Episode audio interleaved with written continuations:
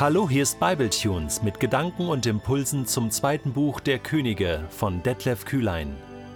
Der heutige Bibletune steht in 2. Könige 22, die Verse 1 bis 7 und wird gelesen aus der Hoffnung für alle. Josia wurde mit acht Jahren König und regierte 31 Jahre in Jerusalem. Seine Mutter hieß Jedida und war eine Tochter von Adaja aus Boskat.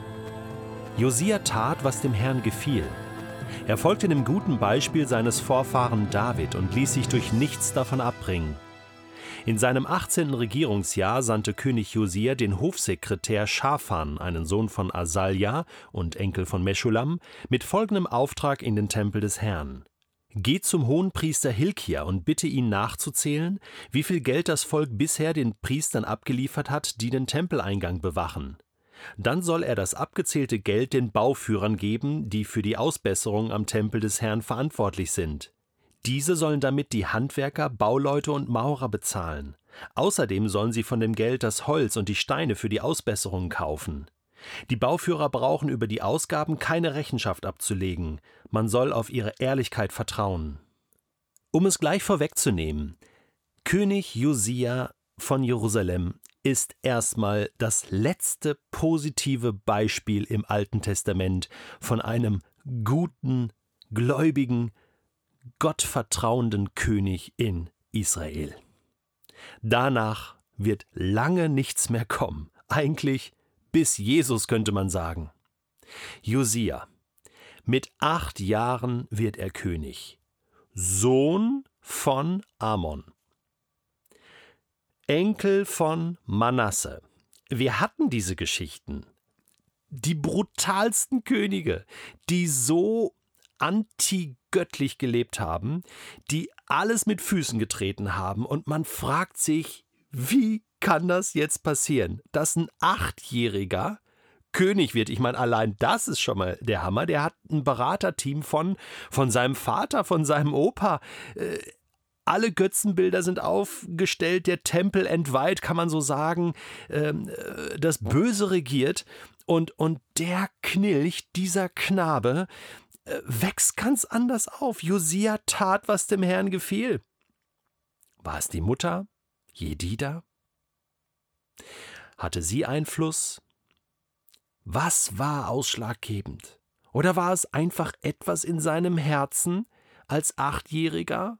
Schon als Kind, dass er nach Gott gefragt hat, dass er sich erinnert hat an das, was Gott an Geschichte geschrieben hat mit diesem Volk? Hat der Heilige Geist schon zu seinem Herzen gesprochen? Weil er diesen König Josia gebrauchen wollte, nochmal für ein paar Jahre? 31 Jahre hat er regiert. Das war nochmal eine Epoche, eine gute Epoche, leider viel zu kurz, leider nicht so, dass es nochmal das Unheil hätte abwenden können. Und trotzdem, dieser König geht sehr positiv in die Geschichte Israels ein. Wir lesen davon, dass er nun äh, äh, sich den Tempel nochmal anschaut und dass er konkrete Maßnahmen ergreift und wir werden auch in der nächsten Geschichte im weiteren Verlauf noch, noch erleben, was das genau war. Er hat wirklich äh, den Gottesdienst im Tempel reformiert und zwar grundlegend, ganz praktisch hat er Sachen angepackt. Das, was für mich herausragend ist, ist jetzt hier Vers 2. Noch einmal, Josia tat, was dem Herrn gefiel. Das ist schon mal bei der Reihenfolge von Königen und von seinen Vorfahren wirklich herausstechend. Dann, er folgte dem guten Beispiel seines Vorfahren David. Das haben wir bei Hiskia auch schon gelesen. Aber dieser Nebensatz, der jetzt kommt, das finde ich das Entscheidende. Und er ließ sich durch nichts davon abbringen. Das bringt doch zum Ausdruck, da gab es schon so ein paar Punkte oder vielleicht auch wirklich Umstände oder Menschen, die ihn davon abbringen wollten. Nein, verlass nicht den Weg deines Vaters, ähm, bleib doch in dem, bete weiterhin die Sterne an, opfere deinen Sohn, äh, ja, was da auch immer an Umstand und Kontext war, er ließ sich durch nichts davon abbringen.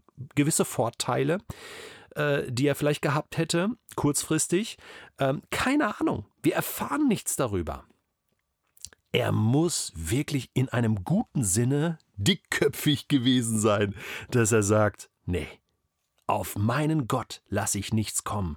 Egal, was ihr mir anbietet, egal, was es kostet, egal, wie hoch der Preis ist, ich folge dem Herrn. Ich bleib dabei. Ich habe mich entschieden. Ich und mein Haus, wir wollen dem Herrn dienen. Das ist mein Satz heute. Ich lasse mich durch nichts davon abbringen, Jesus nachzufolgen. Hey, und ich bitte dich, denk mal über diesen Satz nach. Was gibt es heute für Themen? Was gibt es heute für Dinge in deinem Leben, die dich irritieren, die dich ablenken wollen, die dich aufhalten wollen, die dich irgendwie, und wenn es auch nur ein Millimeter ist, von Gott abbringen wollen? Folge Josia. Folge diesem Spirit von Josia. Lass dich durch nichts von Jesus abbringen. Das möchte ich einfach mal so betonen. Und vielleicht hilft dir das heute ja, bewusst Entscheidungen zu treffen und sagen, nein. Nein dazu. Nein, das lasse ich nicht so. Ich lasse mich nicht abbringen von Jesus. Ich lasse mich nicht abbringen von meinem Glauben, von meinem Vertrauen. Ich bleibe dabei. Koste es, was es wolle.